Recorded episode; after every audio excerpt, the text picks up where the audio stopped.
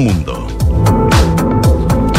¿Qué tal? ¿Cómo les va? Muy buenas tardes, dos con cuatro minutos de este frío y lluvioso día viernes 3 de junio. Se supone que esta lluvia debiera continuar mañana, así que se sigue acumulando la nieve, porque este frío también es muy bueno para que esa nieve quede ahí disponible para ser usada en el verano y que no tengamos, ojalá, racionamiento de agua. De hecho, en una publicación que hicimos ayer de una muy bonita foto de una cuenta que se llama Hey Lin, que mostraba la cordillera el poquito rato que se apareció ayer, que fue un día bastante feo, se veía muy nevada. Y en uno de los comentarios nos comentaban ahí del Parque Herbarium, que es un precioso parque que está en Peñalolén, y nos decían así como, yupi, mi agüita para el verano. En el fondo, esa agua que vemos acumulada en la cordillera es justamente la que necesitamos para sobrevivir cuando venga el duro. Esa misma foto, Lucho, pero qué rapidez, nuestro Lucho Cruces de streaming ya está mostrando la, la foto que que publicamos ayer, muy bonita, tomada desde alguna parte del centro de Santiago, en que se asoma la cordillera. Yo creo que el domingo, si es que hay sol, cuando ya haya parado la lluvia, vamos a tener unas fotos en HD, pero increíbles de Santiago y mucha que nos gusta cuando está nevado Santiago eh, y, sale el sol, porque todos se reenamoran un poquito, hasta los más haters, hasta los más santiascos, esa gente que habla así, esos días como que se queda un poco muda. Así que le hace bien a esta ciudad em, esa, esa cosa impresionante que tiene nuestra geografía única en el mundo. Hay un par de ciudades más que tienen algo parecido, Teherán. No sé si han visto la serie, de hecho, Teherán en en Apple. Ahí se ven algunas escenas de la ciudad de Teherán justamente con la cordillera muy cerca. Pero ellos no tienen las alturas que tenemos nosotros. Esas alturas solamente son superadas en los Himalayas. Y los Himalayas no tienen una ciudad que esté a los pies del Cerro El Plomo y que podamos ver sus 5.424 metros sobre el nivel del mar desde la Plaza de Armas, así como la vamos a poder ver eh, este domingo eventualmente. Bueno, les cuento que hoy día en Santiago Adicto en la segunda parte del programa vamos a conversar acerca de lo que está pasando, eh, cómo, ha, eh, cómo ha estado funcionando em, y cuál ha sido un poco el feedback del público de la exposición de Banksy en el Centro Cultural Gabriela Mistral en el GAM. De hecho, en una parte del GAM que nunca se había usado, donde hay en el fondo un encarpado de muy buena calidad y donde hay una exposición de más de mil metros cuadrados sobre este famosísimo artista urbano eh, qué está pasando con la muestra, cómo ha reaccionado la gente, la cantidad de, obras eh, que tributan a Banksy en esa muestra son muy interesantes. Audiovisualmente a mí me pareció una muestra súper potente. Y vamos a poder conversar con la gerente general de Red Eyes, que es la productora. Ella se llama Dana Yuneman y que al mismo tiempo están preparando una muestra que parece que viene también muy potente sobre Van Gogh o Van Gogh. Así que vamos a poder matar ahí dos pájaros de de un tiro. Pero en la primera parte del programa, cuando volvamos de la música, vamos a conversar con Yves Besançon, destacado arquitecto y un hombre que ha sido también un líder gremial de la arquitectura, para que nos ayude a entender la pérdida de un arquitecto que se fue ayer, Rodrigo Larraín, Rodrigo Larraín Galvez, de Estudio Larraín, eh, este estudio de arquitectura fundado por él, liderado por él, y donde básicamente los principales arquitectos eran Rodrigo Larraín padre e hijo. Son los autores de casi dos millones de metros cuadrados construidos, o sea, es una oficina importante en cantidad y en calidad también. Son, por ejemplo, los responsables del Hotel Ismael, un hotel fantástico que se inserta de una manera extraordinaria en toda esa arquitectura que tiene la calle Ismael Valdés Vergara tan eh, afrancesada, tan de hace un siglo, y este hotel, con su modernidad, logró conversar con sus pares y eso le significó eh, ser seleccionado entre los 100 mejores proyectos a nivel mundial por ArcDale el año 2016. Son también la oficina, el estudio La Raín, responsables del Hotel Ladera, un precioso hotel en la comuna de Providencia que ganó el premio Versailles el Prix Versailles el año 2017 por la mejor fachada. Son responsables de 20 hoteles en total varios para Enjoy, como el Hotel del Desierto, ese que está frente a las ruinas de Huanchaca. Muy buen trabajo también. El Hotel de la Isla en Chiloé. Hoteles en Iquique como el Hilton Garden Inn. Em, y también varios INACAP. INACAP eh, así como Duoc, son bien preocupados de la calidad de su arquitectura y ellos han sido los responsables, por ejemplo, del INACAP de Santiago Centro, el que está en el Almirante Barroso con Moneda y también el INACAP de Valdivia. Así que vamos a pedirle un poco de ayuda al principio del programa a Yves Besanzón para ayudar a entender esta pérdida, eh, la muerte del arquitecto Rodrigo Larraín de Estudio Larraín. Ese es el menú que tenemos para hoy. Y para comenzar, una canción muy propicia, una excelente idea de nuestro querido Richie. Escuchamos a Eurythmics con Here Comes the Rain Again.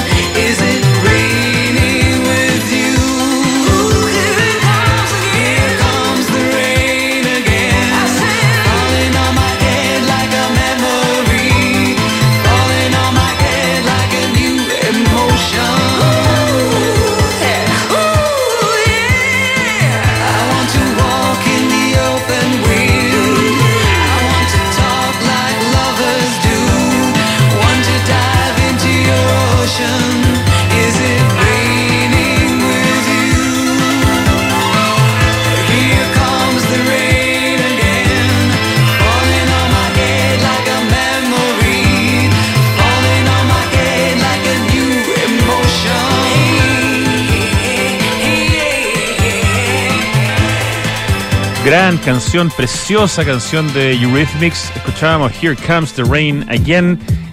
Y ya estamos en línea con un amigo de este programa, un hombre al que siempre le pedimos su consejo, su palabra, su sabiduría, un destacado arquitecto, un líder gremial, un hombre que ha dirigido la Asociación de Oficinas de Arquitectos y ha sido parte de su directorio hace un montón de tiempo y que ha construido junto a su oficina al emparte Barreda BDL Besanzón una cantidad importantísima de metros cuadrados. Irse Sansón, muy buenas tardes. Hola Rodrigo, ¿cómo estás? Qué gusto estar en tu programa que es tan escuchado y que además coopera tanto con la buena arquitectura y con conversaciones de urbanismo y de la ciudad que son tan necesarias en estos tiempos.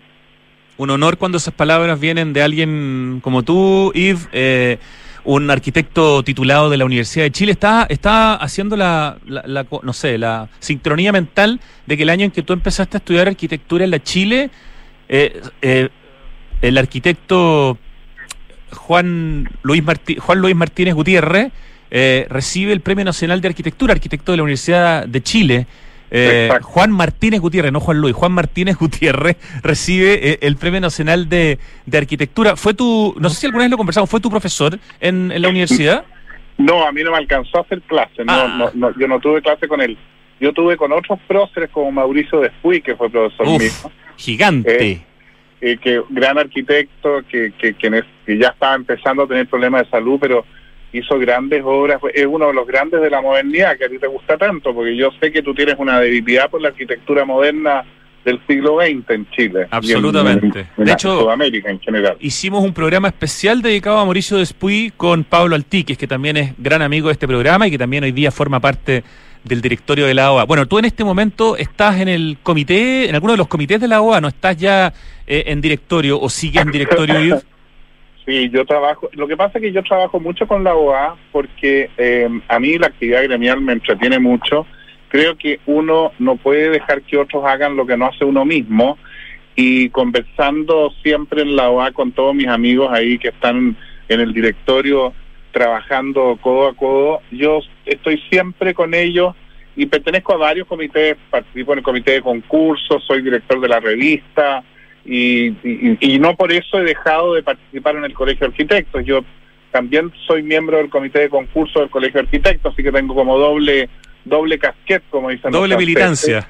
doble militancia y es porque es porque son dos actividades diferentes. Ser miembro del Colegio de Arquitectos es ser miembro individualmente como arquitecto y ser miembro de, de la Asociación de Oficinas de Arquitectos es como oficina que somos miembros y son dos asociaciones gremiales muy complementarias y que trabajamos y hacemos muchas cosas juntos por lo demás, así que organizamos concursos, eh, eh, como, por ejemplo el, el que se ganó Cristiano Undurraga del, del, del Expo Milán del año 2015 ese sí que fue un concurso con, con, buen resultado, ¿no es cierto? No como otros que te tocó organizar, pero que lamentablemente por razones ajenas a, a ti, digamos, no lograron mm. eh, desarrollarse como el de la Expo Dubai, que ya lo hemos comentado varias veces.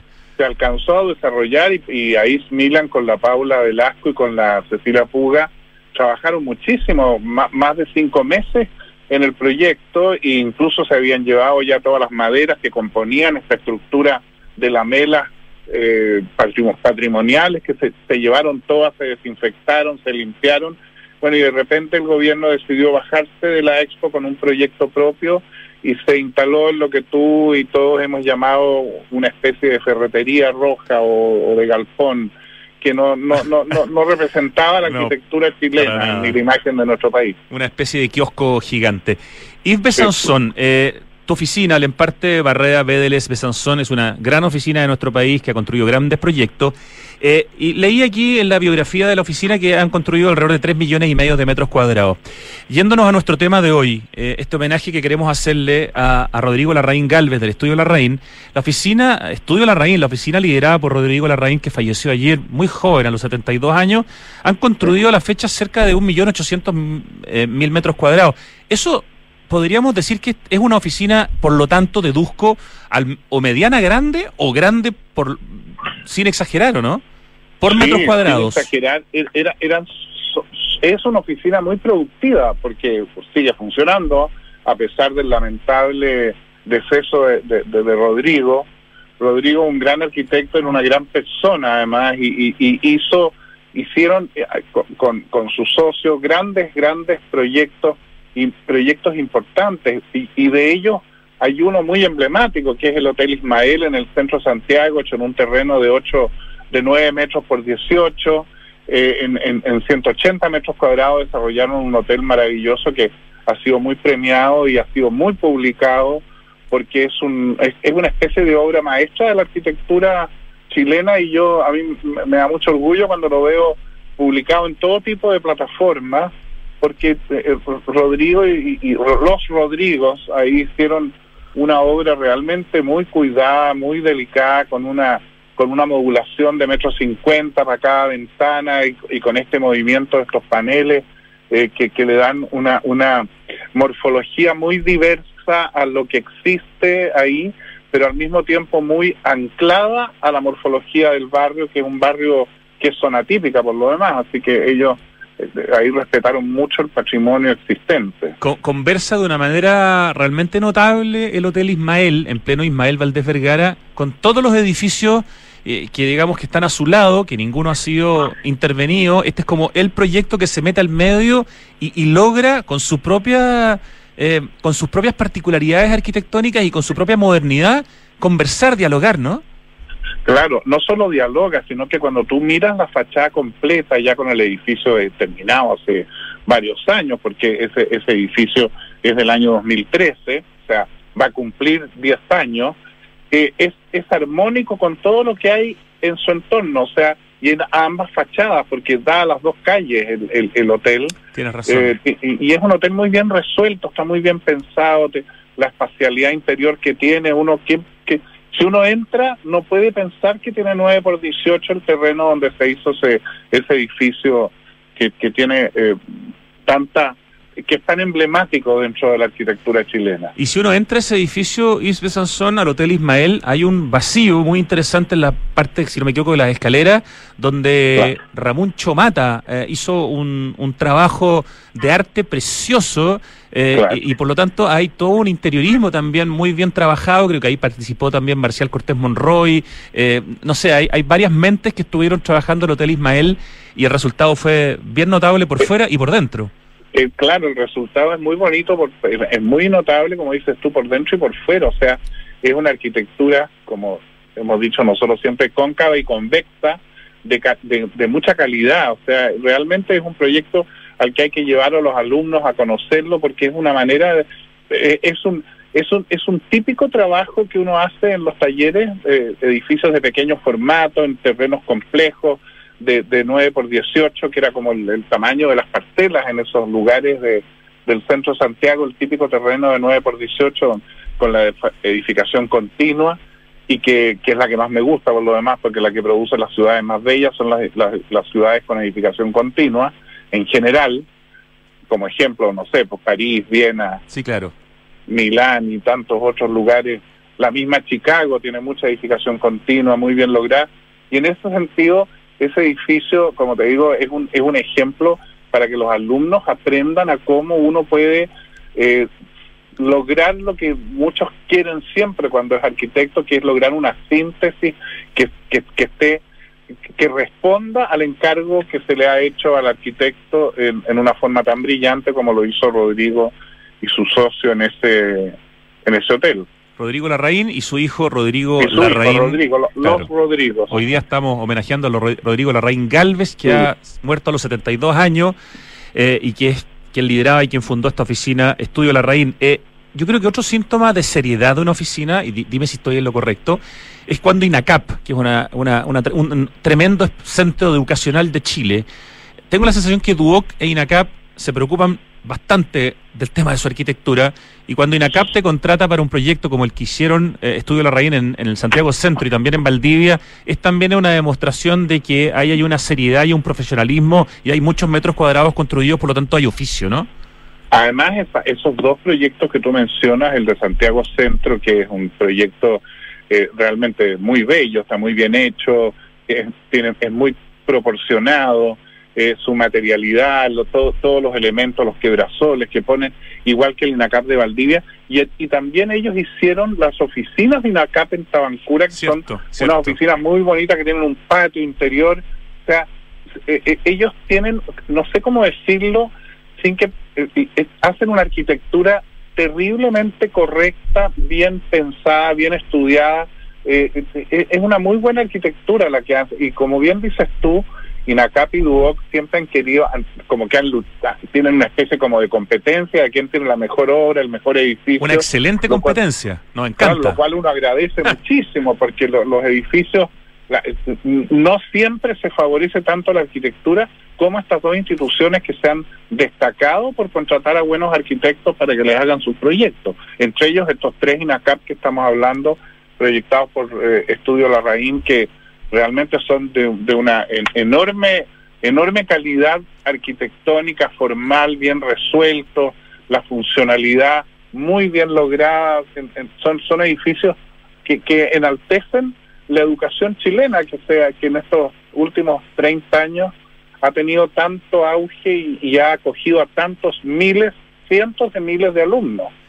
Y Esperamos continúe por lo demás. La Raín es un apellido que ya podríamos decir que en Chile es sinónimo, bueno, quizás de varias cosas, pero también de arquitectura, pensando en todos los próceres, y ahora sumamos, eh, y que en paz descansa Rodrigo Larraín, ¿no? Tenemos grandes arquitectos con ese apellido en nuestra historia. Sí, pues Sergio Larraín García Moreno, tal vez el más importante, ¿no es cierto? Sin duda. Eh, mi amigo Pablo Larraín, no puedo dejar de nombrarlo porque es un gran arquitecto también. Muy destacado. Muy destacado, un, un, tipo notable en la arquitectura chilena, ha logrado formar con su socio Klaus Benkel una oficina muy importante, tal vez una de las más grandes de, Chile. Como dices tú, el, apellido Larraín es un apellido que, que, ha, su, ha enaltecido el nombre de la arquitectura chilena. Osvaldo y Jaime Larraín también, ¿no? también. Los, tremendos proyectos como la Villa Frey y edificios en mm. Viña del Mar, etcétera. Los más grandes proyectos eh, de, vivienda y más importantes que se han hecho en Chile.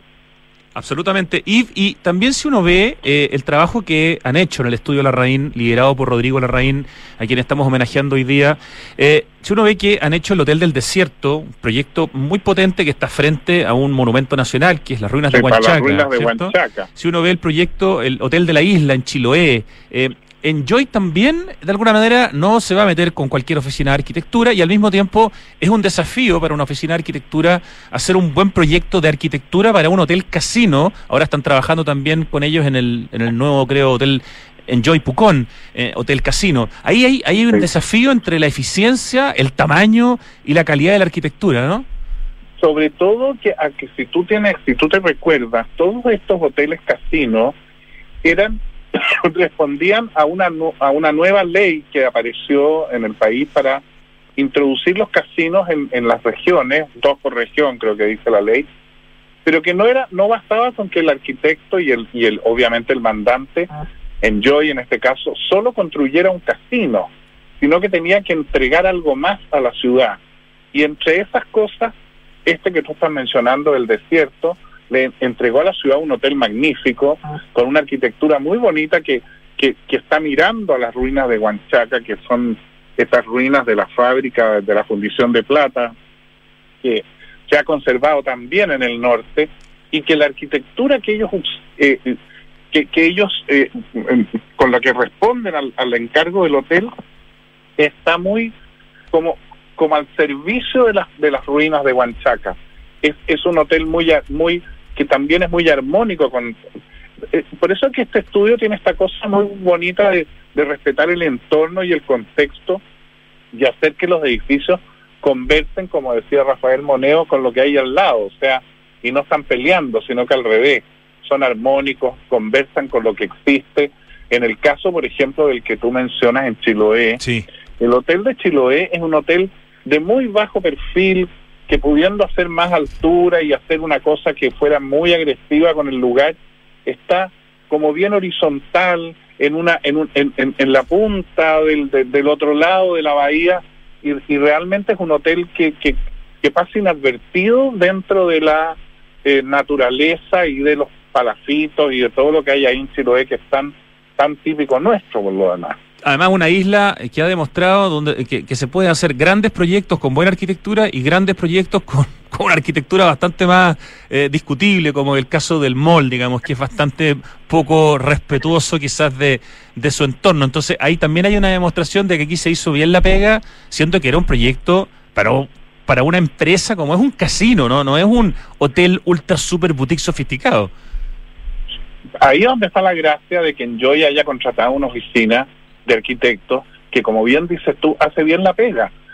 Hace la pega respetando lo que ahí existe y no agrediendo lo que ahí existe, porque la arquitectura puede ser muy agresiva y puede ser muy invasiva y resulta en lugares en, en que no corresponde que así sea, te fijas, hay otros lugares, no sé, Manhattan ya es lo más invasivo que hay, todo lo que hay ahí, pero es una ciudad de los rascacielos. Pero, pero en, en, en Chiloé, esto que hicieron ellos es muy, muy horizontal, muy, muy, muy low profile. A mí me gusta mucho ese proyecto. Yo he estado en ese hotel, es bastante bueno, además, porque además ellos resuelven bien los proyectos, no solamente hacen buena arquitectura en las fachadas y en, y en, y la forma de, los proyectos y, la, y de la manera como se agarran al terreno, eh, resulta que eh, ellos también resuelven bien eh, el encargo que le ha hecho el cliente. Así es. Bueno, de hecho, por la fachada recibieron un premio Versailles de UNESCO el 2017 por el Hotel Ladera de Providencia. Exactamente, el Hotel Ladera de, de aquí de Pero al Día Norte. Exacto que, Es, que es un hotel pequeño, porque y ahí es donde también está la gracia de estas oficinas que pueden hacer grandes proyectos como el Hotel del Desierto, porque es un hotel grande, y pueden hacer eh, edificios de pequeño formato como el Hotel Ismael o como el Hotel Ladera, que son un aporte a la ciudad y un aporte al lugar y respetan la altura, la morfología, el vecino, el barrio, la condición de residencial del lugar, como el, el Hotel Ladera está en, un barrio residencial, como es como es eh, Pero al día norte, y nunca hubo una protesta por haber por, porque se hiciera ese edificio, y de hecho es un edificio muy cuidado y funciona muy bien por lo demás. Absolutamente. Oye, me, me, recuerda Pablo Valenzuela, destacado fotógrafo, que no podemos dejar de mencionar a Ricardo Larraín Bravo, otro de los gigantes Larraín, ¿no?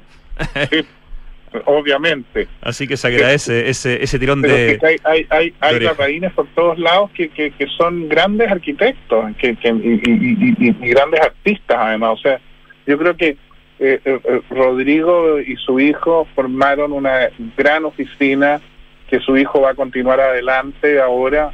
Desgraciadamente Rodrigo nos dejó súper joven porque 72 años es muy joven, es de mi misma generación prácticamente, yo soy dos años menor, pero es la misma generación, él de la católica y yo de la Chile, yo me acuerdo haberlo conocido porque eh, entre medio también Rodrigo trabajó con, con, con, Barraidú, que era compañero mío de curso, etcétera. Yo tengo muy buenos recuerdos de Rodrigo, como te digo, te, te agradezco que hayas hecho este programa en en su homenaje. Nosotros en la revista también le vamos a hacer un homenaje a Rodrigo porque ha sido un, fue un gran socio de la OA también, participó mucho en, las cosas que nosotros hacíamos, así que tengo un muy buen recuerdo de él y, qué bueno que tú te hayas acordado también, Rodrigo, de poner a tu tocayo aquí en este, en este programa que escucha tanta gente.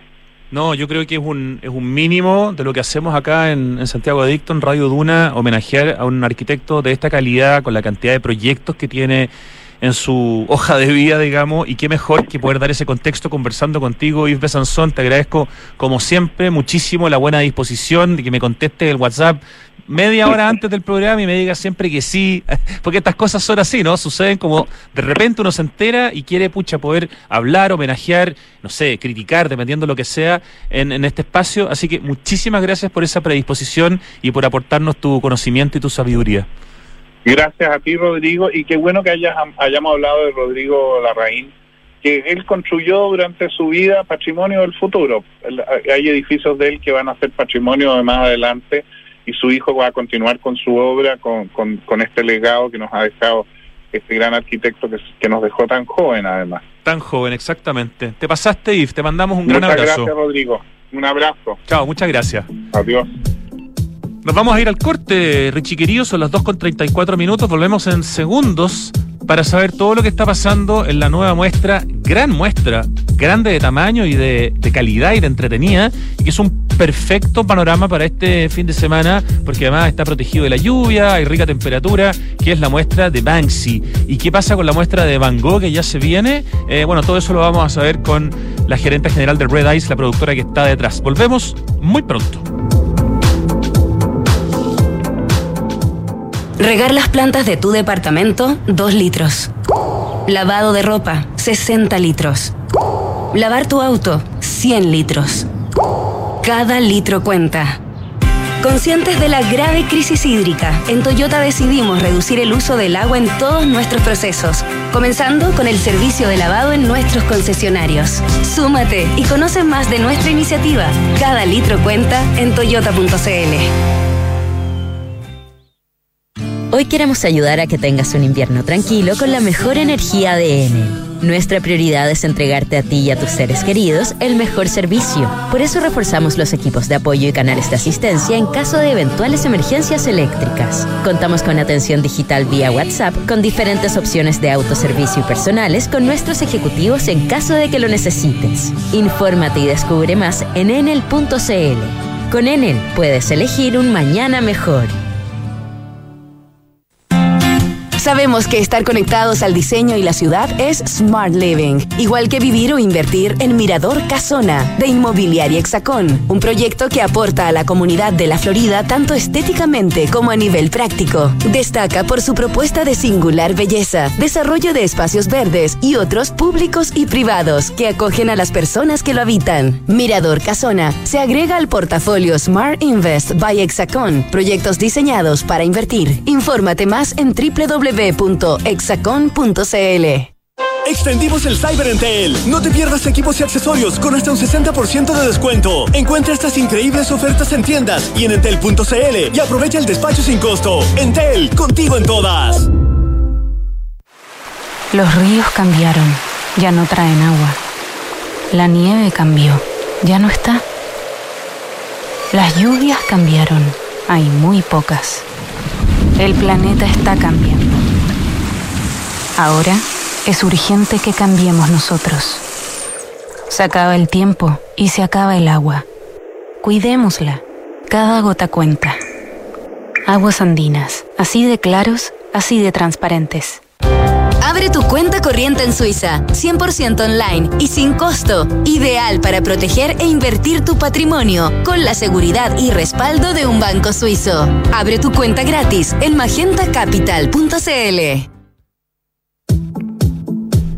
Estamos de vuelta, 2 de la tarde con 37 minutos, sigue lloviendo en Santiago y tenemos un muy buen panorama para este fin de semana y además un muy buen panorama, otro, eh, para los próximos días o, semanas. Estamos en línea con Dana Yuneman, que es la gerente general de Red Eyes, la productora que está detrás de la muestra de Banksy en el Centro Cultural Gabriela Mistral que se llama The Art of Banksy Without Limits. Hola Dana, muy buenas tardes. Hola Rodrigo, ¿cómo estáis? Muy bien, ¿y tú?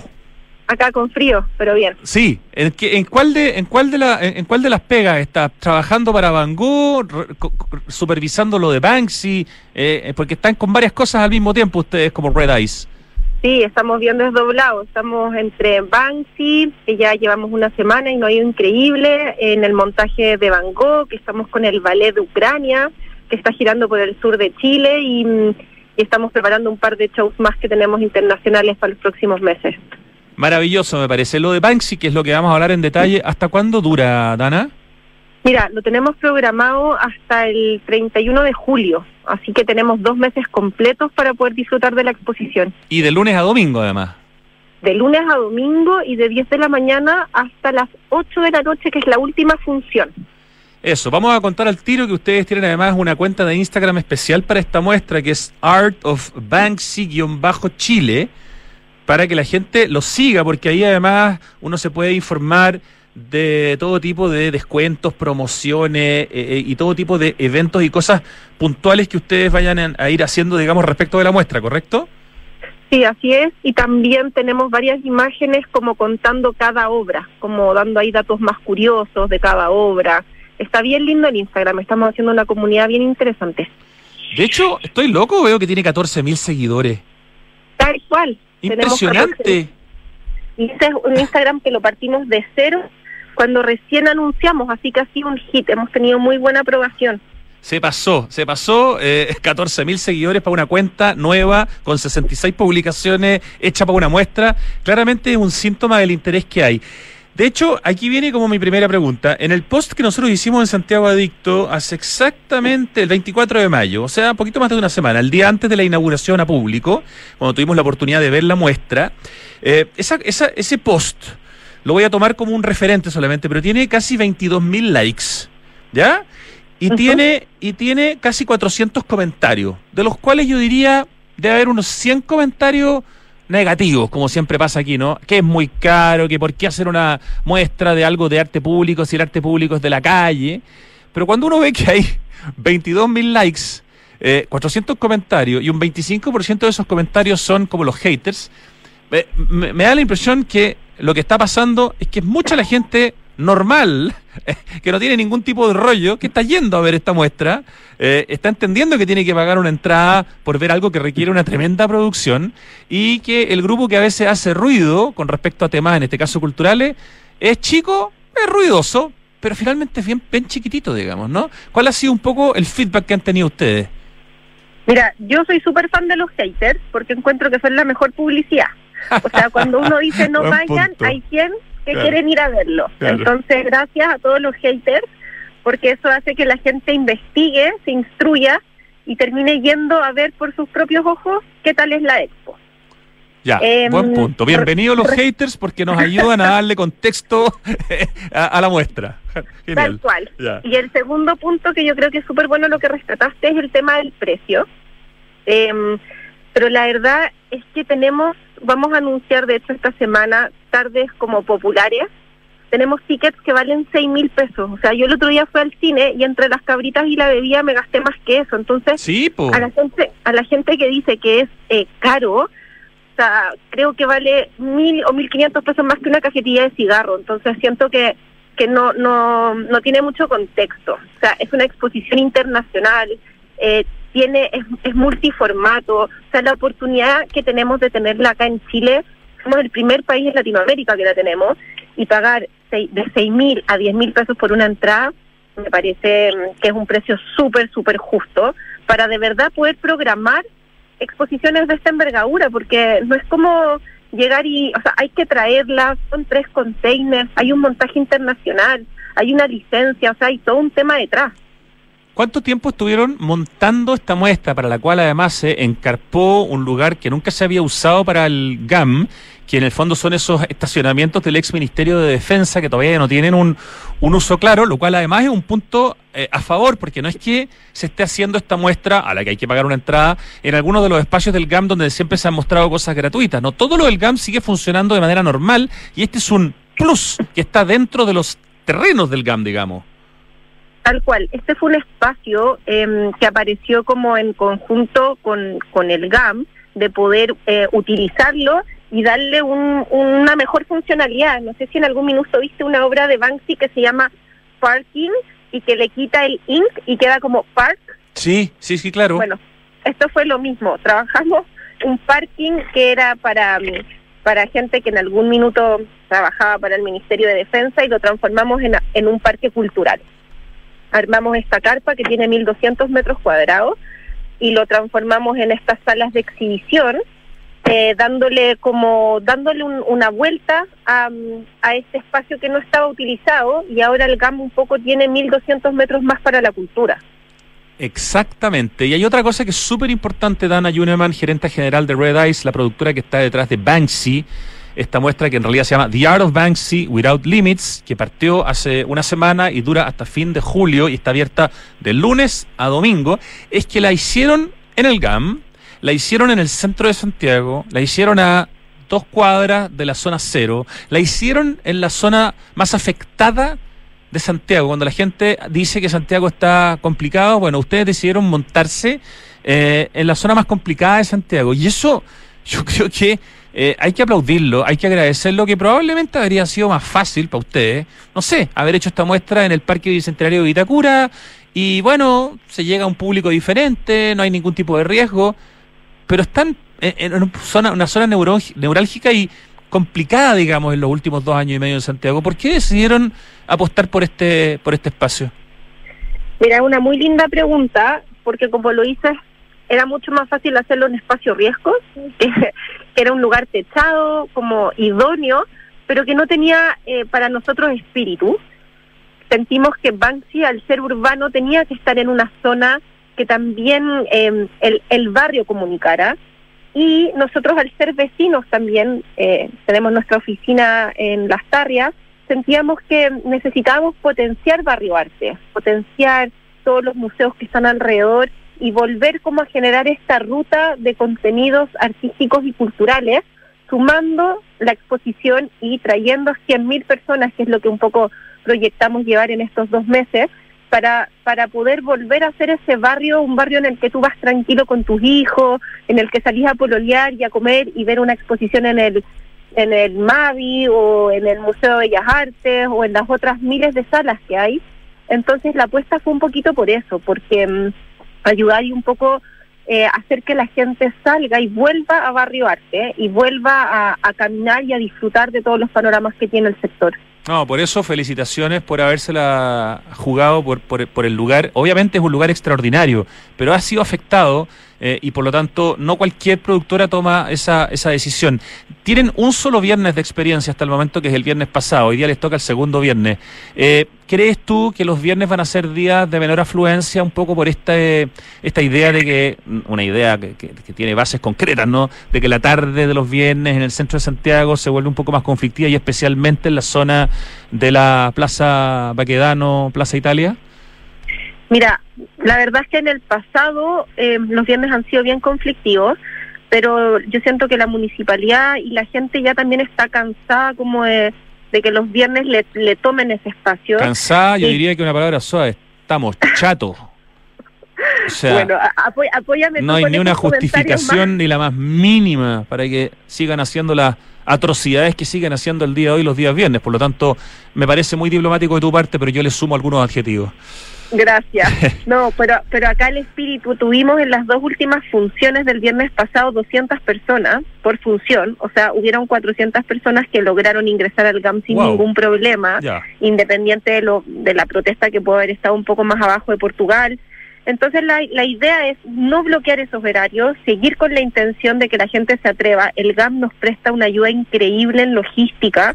Ellos han seguido activando todos sus espacios independientes como de todas las manifestaciones que existan en su exterior. Entonces, por ese lado, la gente que va a nuestra exposición está súper protegida y contenida por el edificio GAM. Claro, y además ustedes tienen una segunda reja que eventualmente si hubiera que usarla también se puede cerrar, que es la que separa en el fondo los estacionamientos del mismo GAM, ¿no? O sea, tienen como dos opciones también de protegerse en, caso extremo, digamos. Sí, o sea, la verdad no hemos llegado ni nos ha tocado como visualizar ningún caso extremo, pero sí, o sea, logísticamente a la salida del metro tienes el portón del GAM, siempre están ahí, cuando hay manifestaciones cierran un par de entradas, pero nos dejan una entrada habilitada, y ya luego te sientes en este espacio como contenido y ya luego tienes este, este segundo como entrance para poder llegar a nuestra exposición. Oye, ¿está climatizado de alguna manera el espacio donde está la muestra de Banksy pensando en los fríos terribles que estamos teniendo esta semana?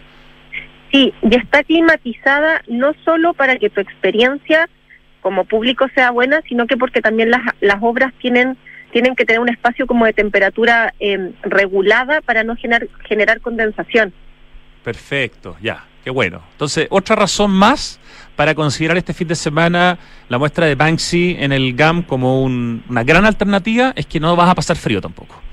No vas a pasar frío, no, no te vas a aburrir, vas a tener una hora, una hora y cuarto de experiencia. También aprovechar de, de recalcar que independiente que estamos trabajando con bloques de horario para que tu experiencia sea mejor, son aforos de 250 personas eh, si tú te quieres quedar el día entero, no hay problema. Esto no es como funciones rotativas de cine. Ya. Acá lo único que estamos intentando es manejar flujos un poco más ordenados para que no tengas que hacer una fila de 500 personas, para que te puedas programar, para que el lugar no esté em, repleto y puedas de verdad fotografiar todos los espacios que te interesen. Así que em, está todo como hecho y pensado para que lo pases bien. Así es, eh, una visita de una hora y media, sí, me parece de hecho mínimo eh, para poder ver todo lo que hay. Son 160 obras, eh, entre las cuales hay espacios audiovisuales muy bien logrados. Cuéntanos un poco de esos espacios, desde esa estación de metro, ese lugar como con los espejos. Hay varios lugares que además son muy instagramiables, muy fotografiables, son, son muy entretenidos para ir a mirar, quedarse pegado, compartir, viralizar. Tal cual, tenemos tres espacios como multimedia. Eh, uno es el, el, disco o la entrada de Dismaland, el otro es el metro, que es el que tú decías, que tiene una historia audiovisual muy bonita, y el tercero es un Immerse Room, que es una, una sala 360 como de espejos, donde también se proyectan piezas de, de Banksy y genera como un entorno como completo con reflejos que están muy, muy lindas. La exposición en realidad es súper eh, fotografiable, como y es por, por, por un poco el cuento de él, ¿no? O sea, yo siento que sus obras tienen un sentido social, pero a la vez tiene una cosa como media naif y como súper gráfica, como muy bien hecha, entonces es muy interesante. Eh, una cosa que también me interesa que nos cuente es que esta es una muestra internacional, está debutando en Latinoamérica, en Chile, pero la han visto ya más de un millón doscientas mil eh, personas. ¿Dónde se ha mostrado esto? Básicamente en todos los continentes, entiendo, menos África, pero ¿cuál ha sido un poco como la, la reacción del público? En todas partes ha pasado que hay una mezcla como de mucha gente que la va a ver y también gente que se cuestiona si está bien y que genera como estas discusiones y estas conversaciones. ¿Ha sido algo más o menos transversal? Sí, esto pasa en todas partes ha estado, bueno, esta exposición en particular viajó desde Miami. En Miami estuvo tres meses eh, siendo programada y viajó directamente desde ahí. Antes de ahí eh, estuvo en Europa y también ha estado mucho en Asia. Es primera vez que está en Latinoamérica y ahora va a empezar a hacer el tour hacia, hacia México, como en esa dirección hacia el norte. Y obviamente sí genera mm, como este resquemor porque Banksy es un artista misterioso. Eh, Banksy eh, no tiene un root, no tiene un cuerpo que, que se conozca y es porque el artista goza de ese anonimato. O sea, eh, también un poco contarles que, que Banksy no es como el artista urbano eh, que hace grafitis y nada más. O sea, él ha vendido obras en millones de dólares. Para mí es el crack o el rey del marketing. Claro, y en las grandes casas de subastas del, del, del, mundo además. Total, o sea, el, el que se da el lujo de, de como eliminar su propia obra eh, habiendo sido vendida en millones de dólares es porque es un crack del marketing, o sea, alguien que sabe muy bien cómo hacer las cosas y ha sido alguien que también eh, ha logrado durante todos estos años permanecer en, en esta, o sea, siendo incógnito, ¿no? Y, y es un contrasentido, Dana Yuneman, cuando hay gente que dice, pero ¿cómo esta muestra de Banksy no está autorizada por Banksy? Es que es, es así de simple, como Banksy no existe, entonces no se puede autorizar. Claro. O sea, yo creo que él, él jamás lo autorizaría porque finalmente eh, lo que nosotros estamos haciendo hoy día es reunir sus obras para que uno como público tenga la experiencia de entrar en el mundo de él. Ese es un poquito, al final esto es como, como entregarle honores a, y además es la única manera que tenemos las personas que vivimos en los lugares del mundo donde Banksy no trabaja las paredes de la ciudad, de conocer su obra, de recrear la idea de su obra, porque si quisiéramos ver puro Banksy original, no sé, pues tendríamos que tener la suerte de ver la pared donde trabaja antes de que alguien la corte y la, la venda, porque además todo lo que hace Banksy hoy día finalmente se termina se termina sacando y se termina vendiendo, nada queda porque es demasiado valioso, ¿no? Tal cual, así es. O sea, acá las opciones son que tengas mucho dinero y te dediques a viajar buscando sus obras, que te quedes sentado en tu escritorio y haciendo Google It de absolutamente todo lo que se te pueda ocurrir, o ir y ver esculturas, eh, reproducciones originales, eh, activaciones multimedia y pasarte lo increíble durante una hora y media. Absolutamente de acuerdo. Dana Yuneman, eh, nos quedan poquitos minutos, quiero que me aproveches de contar qué es lo que se viene de Van Gogh, Van Gogh, Van Gogh, eh, muy pronto. En, esto es, eh, dinos dónde, cuándo y qué es lo que tienen pensado y cómo se diferencia de otra muestra que hubo recientemente de Van Gogh. Mira, Van Gogh, vamos a comenzar su montaje ahora el lunes, lo vamos a hacer en la explanada de Vitacura esto es porque queremos que sea un evento más eh, más familiar. Perdón, Esta ¿la explanada llama- del Parque Bicentenario de Vitacura? Sí. Ya, sí, ¿dónde cual. está el Es centro donde está el cívico, digamos? maicillo, Donde está el, el maicillo, donde hacen todas las fiestas, las ferias como Ah. taconera. Perfecto, ya. Es porque necesitamos una superficie como de 4.500 metros cuadrados para poder un poco como contener una carpa hermosa que vamos a armar. Eh, y bueno, esta exposición es la oficial del Museo de Van Gogh. Esa es como la gran línea que nos diferencia de la que hubo en el Movistar. Y por otro lado, es el contenido. O sea, acá tú vas a entrar en la dimensión del pensamiento de Van Gogh. Te vamos a entregar una audioguía que va a recorrer toda tu experiencia. Y este audioguía se armó con las cartas que él le fue enviando como a sus amigos, familiares, etcétera. Entonces vamos a adentrarnos como en, el pensamiento mismo del artista y vamos a pasear por seis islas donde vamos a tener material como para hacer em, para poder dibujar y aprender de las perspectivas, donde vamos a poder tocar cuadros, donde vamos a poder ver recreaciones como de su dormitorio para poder sacarnos fotos, donde vamos a tener espacios multimedia. Es una es una exposición llena de, de un como valor educativo y es ideal para ir en familia, para que vayan los niños del colegio, para que puedan ir papás con sus hijos, abuelitos con sus hijos. Esa es un poquito la idea y comienza el primero de julio. La vamos a tener programada también por dos meses, así que va a ser el panorama de las vacaciones de invierno para que los papás ahí se empiecen a preparar. Los precios son los mismos que de Banksy, estamos manejando valores desde los 10 hasta los 15 mil dependiendo de los días para que pueda también ser accesible para todos. Tenemos también valores de descuento de grupo. Queremos en realidad que ojalá vayan todas las comunas. Esta, esta exhibición también independiente que la estemos programando en Vitacura es una exposición para que vayan todas las comunas de Santiago a poder verla. ¿Va a tener también una cuenta de Instagram propia? ¿Cómo, cómo buscamos información sobre esa muestra? Tenemos Meet Vincent Van Gogh Chile. Ah, no, te pasaste. De nuevo, ¿cuál es? Meet Vincent Van Gogh. Meet, como dos M-E-E-T. Sí. Meet, vi- acá la encontré. meetvangogh.chile. meetvangogh.chile. Ya, la estamos siguiendo. Ya tiene 4.459 seguidores y todavía ni parte. No, se pasaron. Ya. Mira, por lo menos me queda claro que el tema de redes sociales se maneja muy bien, no solamente en la producción de los eventos físicos, sino que también en la parte digital. Eh, ¿Y por qué Dana Juneman, una persona que incluso vio la muestra de Van Gogh en el Movistar Arena, debiera, entre comillas, repetírsela? O sea, debería ir a esta muestra que se va a inaugurar de aquí a unos días más, un mes más, en Vitacura. Mira, porque es una exposición completamente distinta. O sea, en la del Movistar eran proyecciones de sus obras. Acá te vas a adentrar en el pensamiento, vas a poder eh, manipular, vas a poder sacarte fotos en su dormitorio. Tiene, tiene otro trasfondo. O sea, toda la gente que fue y le haya o no le haya gustado la exposición que vio con anterioridad, esto es otra cosa. Es hecha por el Museo de Van Gogh. Viene gente, un grupo de 10 holandeses a montarla, son seis containers de material, todo viene desde allá, es de un valor de producción alucinante, o sea, es un imperdible. Ya, y además la carpa, decías tú, ya va a tener también una, una choreza per se, per se, digamos. O sea, si alguien no entra, pero la ve incluso por fuera, ya va a sentir el espíritu de la, de la muestra. Es una carpa que tiene 1.600 metros cuadrados y tiene, tiene un pic de 18 metros de altura. O sea, Ya. vamos, vamos a armar como un mini palacio en esta explanada. Genial.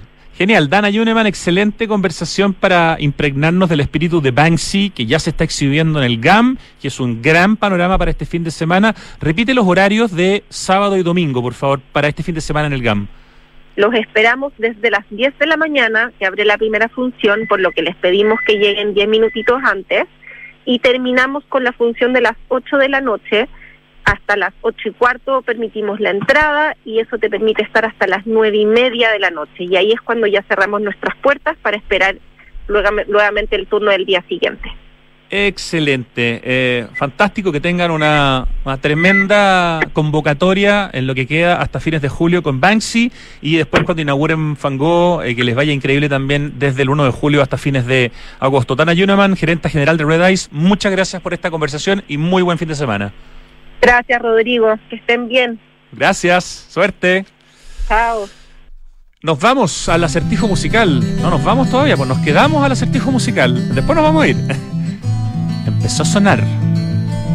Mm. Sí, es una canción inmediatamente que llega al oído, una canción oreja. Ah, I, close my, Ya, por lo menos achutamos las tres primeras palabras. Oye, la crisis hídrica está aquí y cada litro cuenta. Por eso, en Toyota decidieron reducir el uso del agua, comenzando con el servicio de lavado en sus concesionarios. Súmate y conoce más de esta notable idea, gran campaña y que ojalá sea eh, imitada e igualada por toda la competencia. Toda la información en toyota.cl. ¿Quieres iniciarte en la inversión inmobiliaria? Entonces conoces Smart Invest by Hexacon, un canal y cartera de productos pensados para quienes valoran ubicación, plusvalía y diseño como valor agregado. Toda la información está en hexacon.cl y además está el blog en hexacon.cl slash blog, donde puedes, por ejemplo, aprender a hacer un huerto para tu cocina. Aquí hay muy buenos consejos para eh, preparar y para ayudarte a desarrollar este espacio. ¿Cuánto te demoras en la ducha? Con solo tres minutos es suficiente. Una canción, esa puede ser una buena idea, ¿no? Una canción de Pink Floyd. Una canción como la que estamos escuchando ahora. Llevamos 13 años continuos de mega sequía en Chile. El cambio climático llegó para quedarse, por lo que debemos tomar conciencia y actuar ahora. Sí, el clima en el mundo cambió. Ahora es urgente que cambiemos nosotros. Cuidemos el agua, cada gota, cada esfuerzo cuenta. Aguas andinas. Y en Enel quieren ayudarte a que tengas un invierno tranquilo con la mejor energía. Por eso están reforzando los equipos de apoyo y canales de asistencia en caso de eventuales emergencias eléctricas. Infórmate y descubre más en enel.cl. ¿Ustedes han escuchado hablar de la Escuela de Música y de las Artes de Rapa Nui? Es un proyecto maravilloso que lideró eh, la ONG Toki y Entel iniciaron sus obras en noviembre del 2014 y se transformó en la primera escuela 100% sustentable de Latinoamérica. Este es un proyecto bien extraordinario, lo hizo además uno de los arquitectos más famosos del mundo en trabajar con material reciclado. Y desde que se inauguró en abril del 2016, entrega clases gratuitas de aprendizaje de piano, violín, cello, ukelele, además de canto y danza a cerca de 70 personas de la comunidad Rapa Nui. Gran proyecto apoyado por Entel, en el que se usaron 40.000 latas de aluminio, 2.500 neumáticos, 20.000 botellas de vidrio, que es justamente uno de esos problemas que tiene Rapa Nui, que es qué hacer con la basura. Qué mejor que transformarla en una escuela de música y de las artes. Si quieren saber más, información corporativa.entel.cl. Ya, esta canción es muy conocida, se llama Dust in the Wind, ¿cierto? Ahora me falta decir quién la canta. Es muy fácil, pero, pero no está llegando, la neurona está atrofiada. Dame una pista, Ricardo. Ya. Con la primera te lo digo todo, me dice K. Entonces yo supongo que es Kansas. Uf, menos mal que no pasó un bochorno mayor. Ya. Dust in the Wind de Kansas. ¿Qué nota, Ricardo? Un 6 para terminar un 6 para terminar la semana con Dustin Wind, The Wind de Kansas, un clásico de clásicos. ¿De qué otra canción de Kansas conocemos? ¿Ningún? ¿Cuál? Carry On, pero esa es como 300 veces menos famosa, ¿no? Sí, claro, o sea, podemos decir que es un casi One Hit Wonder.